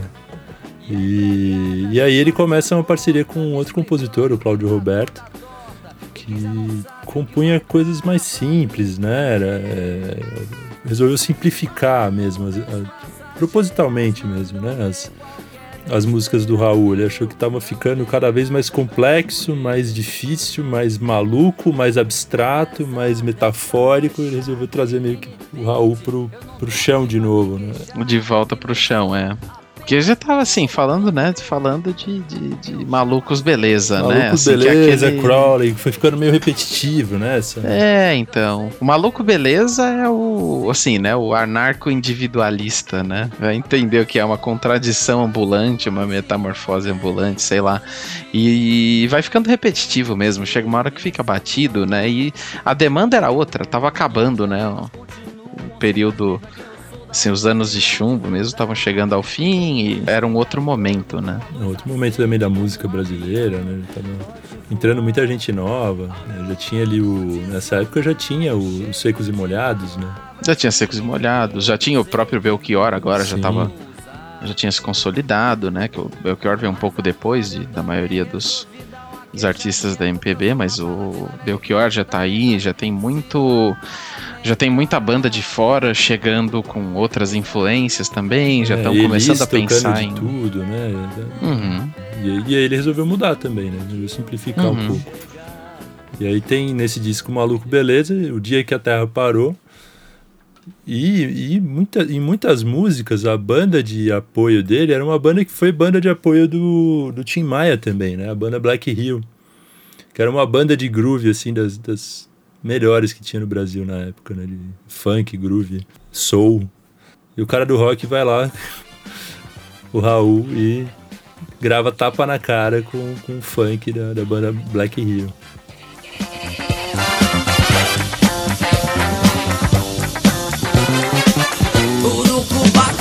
Mandinga, taca, mexe, me xinga, esquenta e racha moringa, até que o leite azedou. Bochecha inchada na raça, raça, cuento e cachaço Berimbau tem cabaça, som que é deep my soul Randolph Scott que era um cowboy retado Tipo todo sentado, mugiu e levantou Em 80, que ele escreve uma música, né, em, em, em homenagem aos anos 80 Então, Abre-te Sésamo que já é um disco muito mais comercial, né? Que já tem Aluga-se, né? Que vai ficar mais famoso na, depois com, com os Titãs, que vão gravar também. Sim, tem, tem um Raul muito mais comportado, assim, né? Visualmente falando. É, né? então. Terno, né? Não, não era mais aquele malucão de certa forma já tava virando tiozão, né? Já fez até Rock das Aranhas, assim, que tá bem abaixo é, do. Bem de tiozão, né? Bem, Rock das Aranhas é assim, muito tiozão. Né? Piada né? de, de, tiozão, assim, né? é. né? Uma grande piada de tiozão em, em forma de música, assim. Acho é. que né? não, é o, não é o melhor da Raul. E nesse disco, uma música que todo mundo esquece é um pouco anos 80, cara, que é um pouco essa, essa coisa de promessa não cumprida, de, de frustração com o, com o mundo, que não se revolucionou como os hippies imaginavam, né? Como meio que o, o fim o Nova do sono. não chegou, né? O Nova não chegou, ia demorar muito para ele chegar, se é que... Eu imagino que o mundo hoje pro Raul seria algo parecido com o Novo não sei o que, que, que é, o que, que vai ser o Novo se, se é que vai ser, mas essa música para os anos 80, ele fala de melancolia e promessas de amor, né? Da charrete que perdeu o condutor, quer dizer, é isso aí, acabou. Sabe? Pobre caí, país carregador dessa miséria dividida hum. entre Ipanema e a empregada do patrão. Então ele tá olhando para tudo aquilo, quer dizer, ah, ah, o, o, saldo da ditadura de só aumentar a desigualdade, de ter censurado, de varrer o lixo para debaixo do tapete, né? Ainda nem tinha acontecido a anistia da forma que, que aconteceu, né? Essa anistia universal que perdoava o, o, o torturador e, na verdade, acaba legitimando o, o, o torturador, legitima quem, né, quem, quem fez a violência e como se esse torturador estivesse perdoando, né, o, o outro lado, né, se é que dá para uhum. dizer o outro lado é quem, né, o povo que foi, foi reprimido pra caramba nesse período. Uhum. E anos 80 é uma letra muito amarga, né, uma música muito amarga que vale a pena ser ouvida também, gente, não deixem de ouvir. No Abre-te Sésamo, anos 80. Todo mundo dá, presta atenção no Rock das Aranhas, mas não, anos 80. 80 Charrete que perdeu o condutor Hey, anos 80 Melancolia e promessas de amor Melancolia e promessas de amor em 83 ele grava o disco Raul Seixas, né? Com, o disco com, leva o nome dele mesmo. E é um disco que ganha disco de ouro, né? Como ele não ganhava já desde os no começo dos anos 70 ali, não, não era um disco tão que vendia tanto, né? E é um disco que tem uma música infantil, né? Que, que, infantil, né? Hoje, hoje não sei se seria infantil, mas acho que é, né? É, mas é que era de um, um programa da Globo, né? Um programa musical infantil da Globo e o Raul ali meio naquela coisa de, putz, vou cair no ostracismo ou vou continuar? Ele acaba aceitando participar, né? Ele criticava tanto a Globo, né? o sistema, né? E aí ele grava o Carimbador Maluco, né? Do, da peça Plunkt Plakt Zoom. Que era o nome da nave, né? A nave... Que viajava pelo que espaço. Viaja, é, viaja pelo espaço. E ele consegue encaixar ali em Carimbador Maluco, né? Referências ao Proudhon, né? O Proudhon que era o o grande, um dos grandes teóricos anarquistas, na letra ele coloca literalmente assim, né, falando que é como se ele fosse o censor, né, um, um o carimbador é como se fosse um, sei lá, um fiscal burocrata assim, né, que ia não ia deixar a, a nave viajar por falta de documentação. E o Proudhon fala, fala disso, né, nos textos dele que assim, esse controle, né, fala desse controle todo pela, pela burocracia, né? Pelos burocratas, né? Eu vou te taxar, vou te censurar, eu vou te. Tem que ser selado, registrado, carimbado, avaliado, Isso. rotulado se quiser voar. E, e essas palavras todas, elas estão no, no, texto do Proudhon, né? E o cara consegue cantar isso na, na Globo, né? No musical e da Globo nos anos 80. Ditadura, assim, é. é, em plena ditadura, sem que as pessoas percebessem, né? Plutiplactis um não vai a lugar nenhum. Plutiplactis um não vai a lugar nenhum. Tem que ser selado, registrado, carimbado, avaliado, rotulado se quiser voar. Se quiser voar. É, pra lua taxa é alta, pro sol identidade. Mas já pro seu foguete viajar pelo universo é preciso meu carimbo dando sim, sim, sim. O seu Plutiplax Zoom não vai a lugar nenhum. Plutiplax Zoom. E nessa época ele também, assim, apesar né, do, de ter perdido público muito durante os anos, né, do começo dos anos 80, assim, nos primeiros anos, é, é, esse ressurgimento dele também traz um Raul já bem debilitado, da, tanto da, da pancreatite, né, que ele teve em 78, ele teve até operação e tudo, mas ele ele tá mal e ele tá, assim, né, vivendo a vida doidado, né? Já tá forte no vício em cocaína, em bebida e tudo isso já tá mais mais grave para ele. Ele tá tentando se, se reabilitar, ele vai pra clínica, ele vai, enfim, tem vários problemas com, com os shows, né? Uhum. É, de parar de tocar no meio, né? Ou de, de, não conseguir tocar, né? Começa a tocar tudo desencontrado, canta fora do tempo, né? Começa a ter bastante problema e vira, fica meio marcado, né? As gravadoras começam a não querer mais ele. É, vai ficando o cara meio jogado de lado, assim, né? Esquecido. Uhum. É, de escanteio, né? É, é isso que acontece com ele. E aí, em 85 o, o Marcelo Nova, né, da camisa de Vênus, estava começando uma, uma carreira solo, né? E começa e chama o Raul para fazer turnê com ele, né? E vira uma, uma amizade assim que manteve a carreira do Raul ativa, né? Com um cara mais jovem ao lado, né? para levar para um público mais novo também a música do Raul e que durou, né? Foi uma amizade, uma parceria que durou até o final da vida do Raul, né? É, e a música do Raul também muda muito, né, com o Marcelo Nova. O, o punk rock, que era uma coisa que pro Raul não fazia muito sentido ainda, né? Acho que pro Raul já. O punk rock era uma, uma dessas novidades que estavam aparecendo nos anos 80, que tinham tantas, né? Que vinham Sim. de fora. e Mas o punk rock pegou em alguns circuitos, né, em vários circuitos, em todas as. Assim, no Brasil inteiro. Foi uma coisa que deu muito certo o punk rock, né?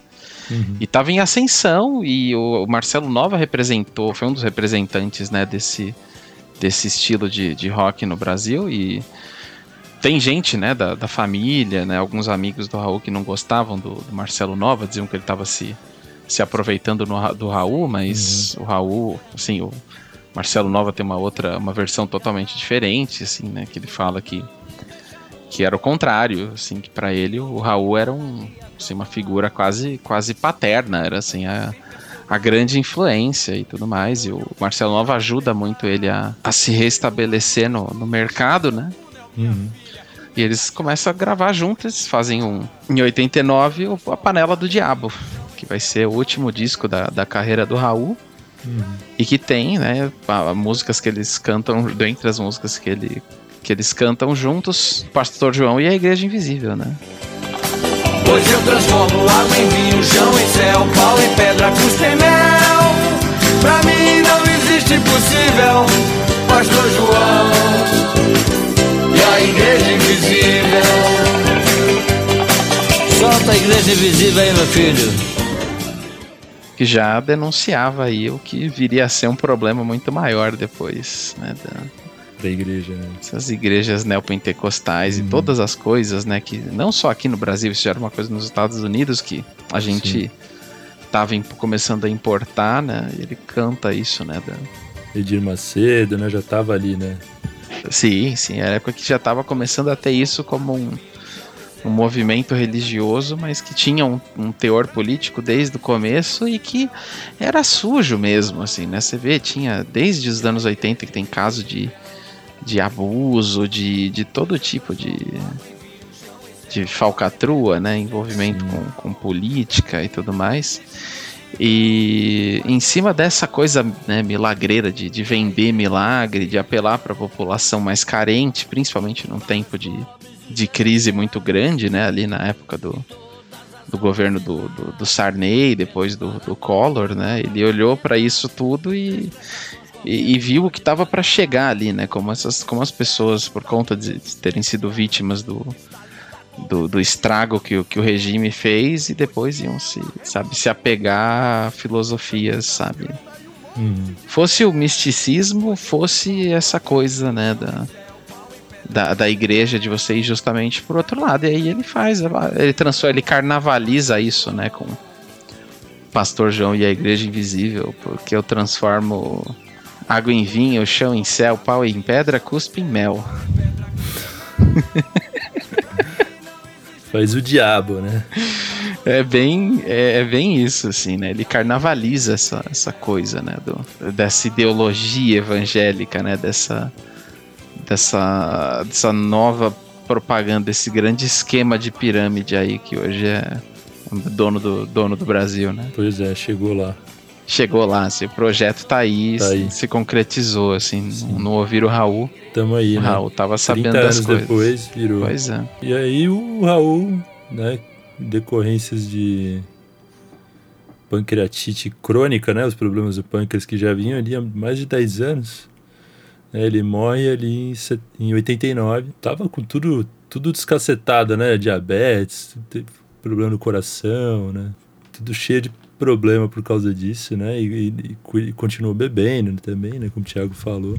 E aí ele, ele morre em São Paulo e foi velado no, no AMB, público enorme, né? E logo depois do lançamento desse disco que, com o Marcelo Nova, né? O Panela do Diabo, nem chegaram a, a, tocar mais as músicas do disco ao vivo, nem nada. Né? E, a, e a turnê com o Marcelo Nova, que ele fez turnê pelo Brasil inteiro, foi, foi o último, último suspiro, assim, da carreira do Raul. E ele chegou a se reencontrar com o Paulo Coelho, fez as pazes e tal. Mas Sim, num dos, assim, últimos, num dos últimos shows dessa turnê, né? Tem é, vídeo show, no YouTube. show assim. lá no, no Circo Voador, não foi? Ou no Canecão? Não sei, foi um show no Rio. E nesse show, o Paulo Coelho aparece no palco, o, eles se abraçam, o Paulo Coelho canta pela primeira vez que ele canta num palco, que o Raul manda ele cantar Sociedade Alternativa, né? E eles e, e eles se, se, reconciliam, né? Terminam bem, assim. A, o Raul morreu não, não sem essa, né? Sem essa briga que, que ainda tem, né? Cronista, né? Tem ainda biógrafo que, que tenta empurrar nessa. Né, ah, é para vender, essa né? coisa, né? Para vender, vender, sei lá. E o, e o Marcelo Nova acho que teve um papel importante, né? De, deixar o, o, o final da carreira do Raul ser digno, né? Apesar de ter sido talvez algo, algo além do que a saúde dele aguentasse, né? Uma turnê no estádio de saúde que ele estava, mas eh, teve um final digno, né? Com, com as pessoas Sim. cantando as músicas dele de novo. Terminar a carreira em alta, né? Assim, é. as pessoas sempre gostaram da, da, da, música do Raul e ele né, não era justo um fim, assim, como, né? Ser outro maldito da. Outro dos malditos da MPB, assim, né? Sim. Bom, chegando aí mais na, chegando um pouco mais para o fim do programa, temos curiosidades sobre o Raulzito, meu querido. Temos. Temos várias curiosidades, né? Esse é um cara que tem curiosidade pra caramba, é o Raul Seixas, tem muita história, né? Bom, não dá para falar do, do Raul sem falar do Silvio Passos, né? Silvio Passos era um fã do Raul. Ele era tão fã do Raul que ele botou no jornal que ele queria comprar tudo que alguém tivesse do Raul que ele não tivesse. Ele queria comprar todas as coisas do Raul.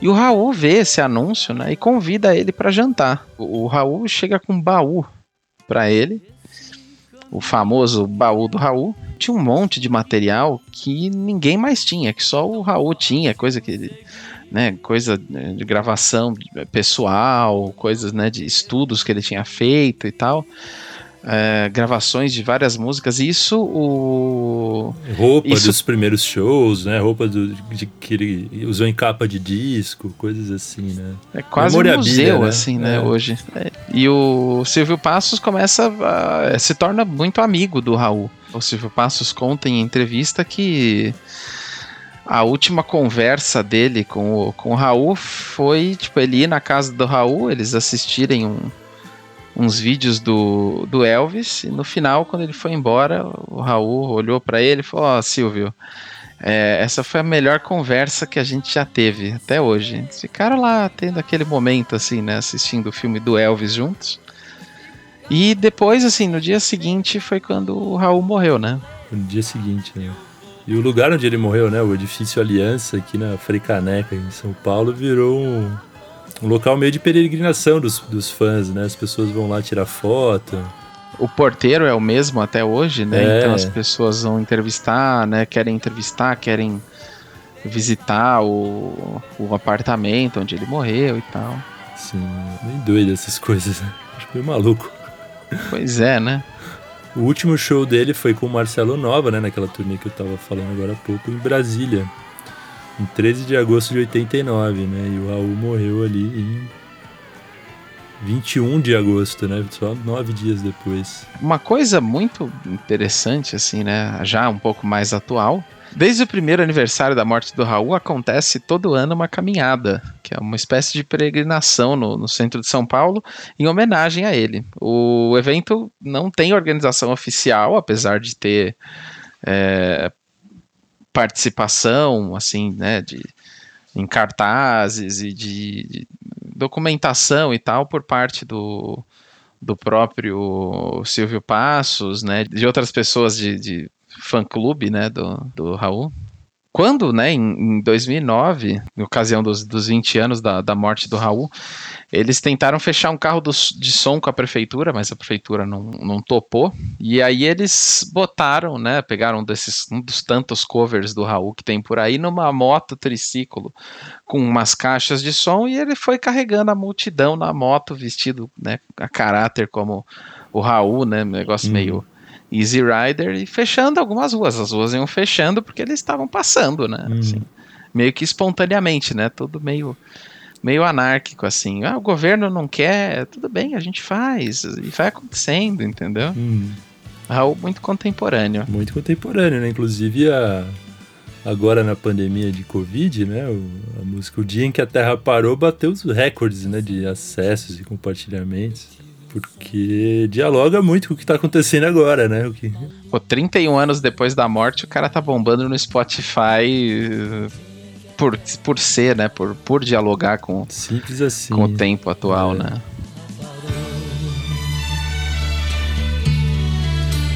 Foi assim, num dia em que todas as pessoas do planeta inteiro resolveram que ninguém ia sair de casa, como que se fosse combinado em todo o planeta. Naquele dia ninguém saiu de casa. Ninguém. O empregado não saiu pro seu trabalho Sabia que o patrão também não tava lá. Dona de casa não saiu pra comprar pão, pois sabia que o padeiro também não tava lá. E o guarda não saiu para prender, pois sabia que o ladrão também não tava lá. E o ladrão não saiu para roubar, pois sabia que não ia ter onde gastar dia em que a terra parou.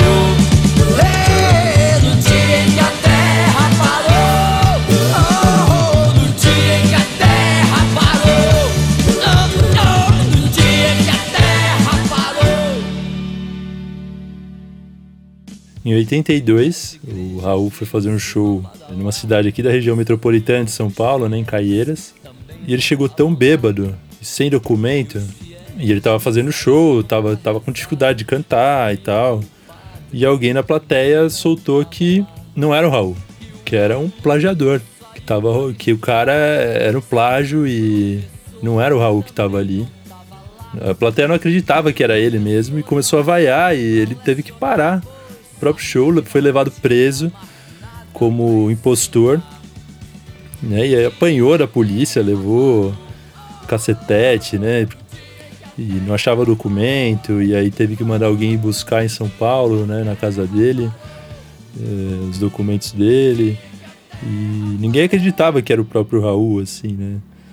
Mas depois é, ficou, sab ficaram sabendo que é, não foi mais uma coisa contada, né? Mas a defesa do advogado do Raul disse que isso foi uma estratégia do contratante, né, do show, para não pagar porque não queria pagar pelo show e, e alguém né, da organização soltou essa ali no meio e conseguiu fazer com que a plateia acreditasse. E deu nisso, né? Raul apanhando e, e não sendo pago, e depois entrou com processo. Uma puta história maluca. Coisas que aconteceram com o Raul.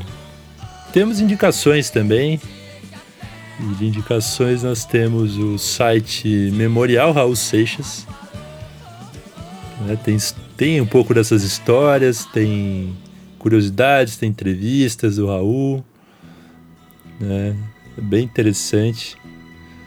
E tem também o filme, o início, o fim e o meio, que é um documentário está disponível aí nas, nas plataformas de streaming. E é um filme de 2012 que tem entrevista com um monte de gente que passou pela vida do Raul primeira esposa, amigos de infância, família, depois as outras esposas que ele foi tendo, filhos, filhas. O próprio Paulo Coelho aparece bastante. E é muito interessante mostrar a trajetória dele, né? Desde o do, do, do menino que ouvia rockabilly, ouvia rock and roll, até, até o final da vida mesmo e, e o legado, né? Então é isso. O Thiago teve que se ausentar agora no final, mas a gente chegou ao fim do programa. Agradeço a todo mundo que ficou até aqui. E sigam a gente lá no, no Instagram, que a gente tá com novidade, né? Tá com os drops. O que som foi esse? Quase que diariamente a gente postando algum acontecimento da música naquele dia. E também se você gosta da gente e, e gosta de escutar o que a gente tem para dizer aqui nas nossas análises, é, considere apoiar o nosso trabalho. A gente está lá no Apoia-se, apoia.se barra que som é esse. E aí, a partir de 5 reais, você já consegue contribuir. Ali, um cafezinho por mês, você já, já tá ajudando a gente a, a fazer esse trabalho e, e melhorando sempre né, o programa. Apesar dos percalços que a gente andou tendo recentemente, que a gente teve um pouco de dificuldade de gravar, o Thiago estava em mudança, depois é, ele acabou tendo problemas com internet, com luz, essa coisa toda. E a gente também teve problemas de agenda e não, não conseguimos gravar. E aí foi isso, mas estamos aqui. Esperamos continuar com, com a nossa frequência de 15 em 15 dias e mantendo aí o ritmo de, de, de episódios. Sempre querendo ouvir vocês, querer saber o que vocês acham, de quem vocês gostariam que a gente falasse. E é isso. Agradeço bastante e até a próxima aqui no Que Som é Esse? não vão lhe mostrar eu sou feito da terra, do fogo, da água e do ar. Você me tem todo dia, mas não sabe se é bom ou ruim. Mas saiba que eu estou em você, mas você não está em mim.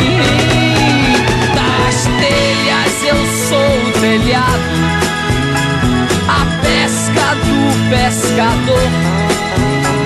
A letra A tem meu nome, dos sonhos eu sou amor. Eu sou a dona de casa, nos pegue pagues do mundo. Eu sou a mão do. Tapa na cara da sociedade, né? Total. Tô engraçadinho hoje, né? Tá, tá. Cheio dos trocadilhos. Cheio né? dos trocadilhos, né? E eu. Eu sou a mosca na sopa e o dente do tubarão.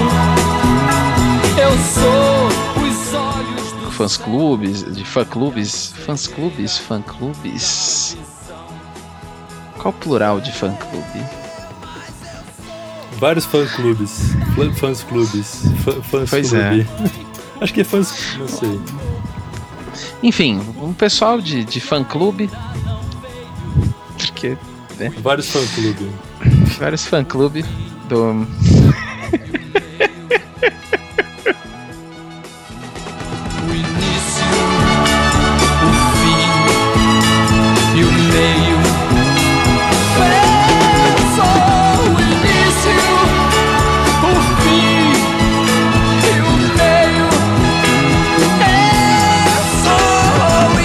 meio.